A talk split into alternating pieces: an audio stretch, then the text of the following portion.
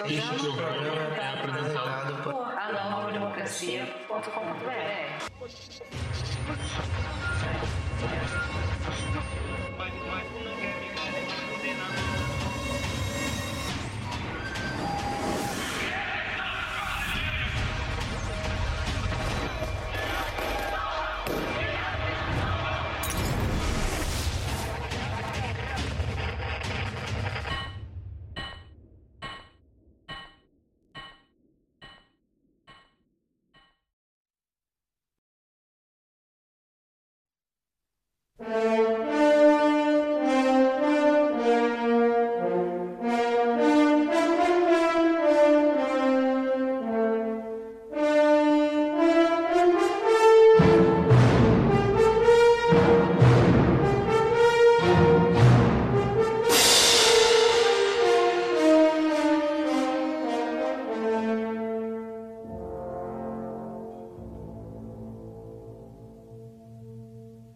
Terça-feira, 14 de setembro de 2021. Editorial semanal Intervalo entre guerras.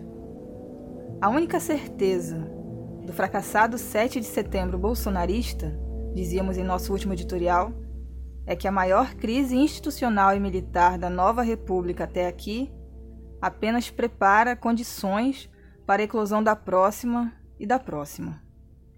De fato, Aqueles que acreditavam que o capitão do mato teria já forças para desfechar um golpe de Estado estavam tão equivocados como os que dizem agora que tudo passou e que as hostes de extrema-direita já constam nos anais da história brasileira como inofensivos representantes da chacota eterna.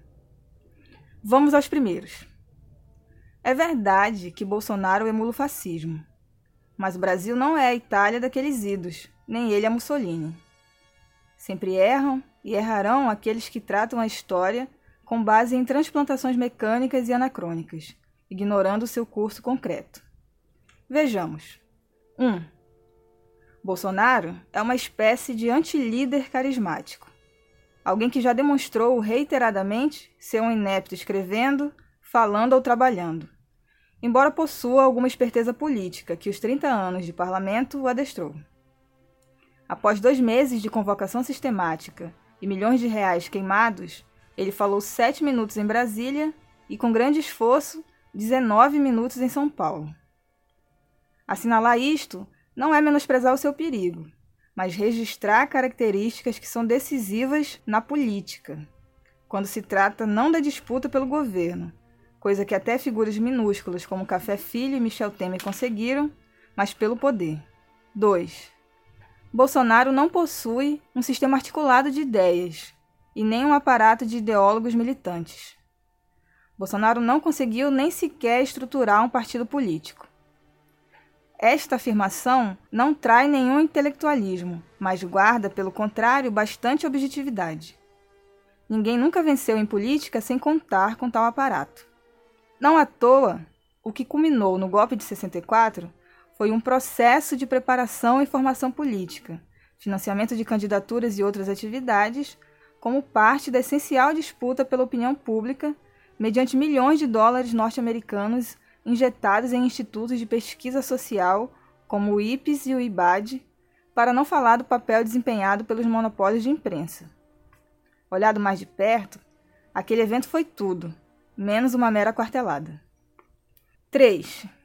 Excetuando seu discurso, especialmente direcionado ao campesinato, Bolsonaro não acena com nenhuma política integral de cunho corporativo que lhe assegure o apoio dos pobres, ao contrário do fascismo clássico, que se valeu sempre e em toda parte do discurso anti-ricos.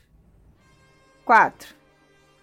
Como um condicionante externo, desde a vitória acachapante do Exército Vermelho na Segunda Guerra Mundial, fascismo escancarado não tem conseguido mais levantar a cabeça. Claro que houve os golpes militares e os regimes mais atrozes em todo o terceiro mundo, financiados pela CIA na sua luta contra as revoluções democráticas. Mas mesmo este contexto internacional está hoje sensivelmente alterado e, como sabemos, são medidas extremas para momentos extremos, não sendo ainda o caso do Brasil.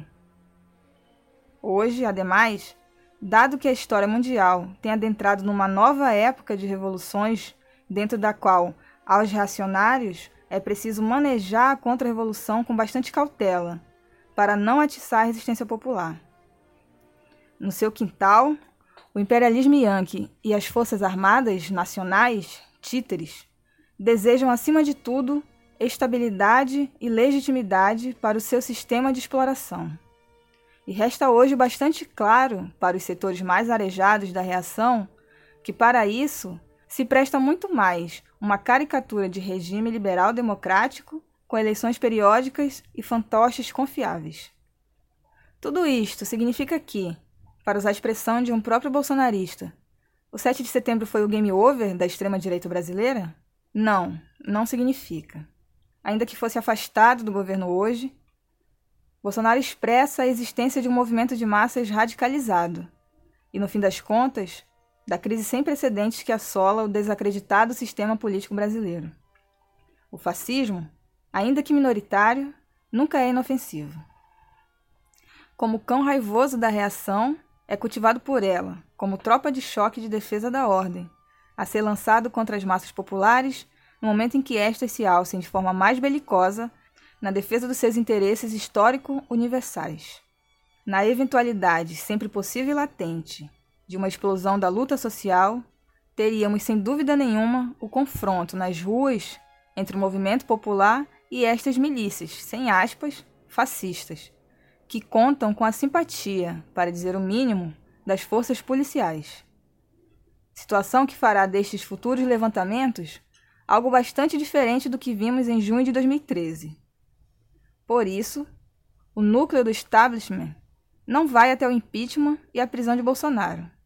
A ele não interessa que o cão raivoso passe a administrar a Casa Grande, mas tampouco interessa liquidar o guardião da sua propriedade. Bolsonaro, no fim das contas, conseguiu ganhar tempo para voltar a tentar de novo mais à frente e ele, sem dúvida, o fará. Às forças democráticas e populares cabe robustecer suas fileiras, organizar-se em todos os terrenos e responder, medida por medida, às provocações reacionárias.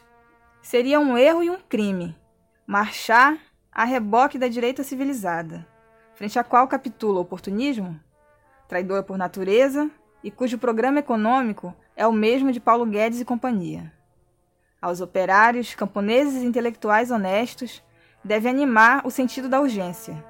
A história registra que, uma vez que a hora decisiva chega, é tarde para preparar-se.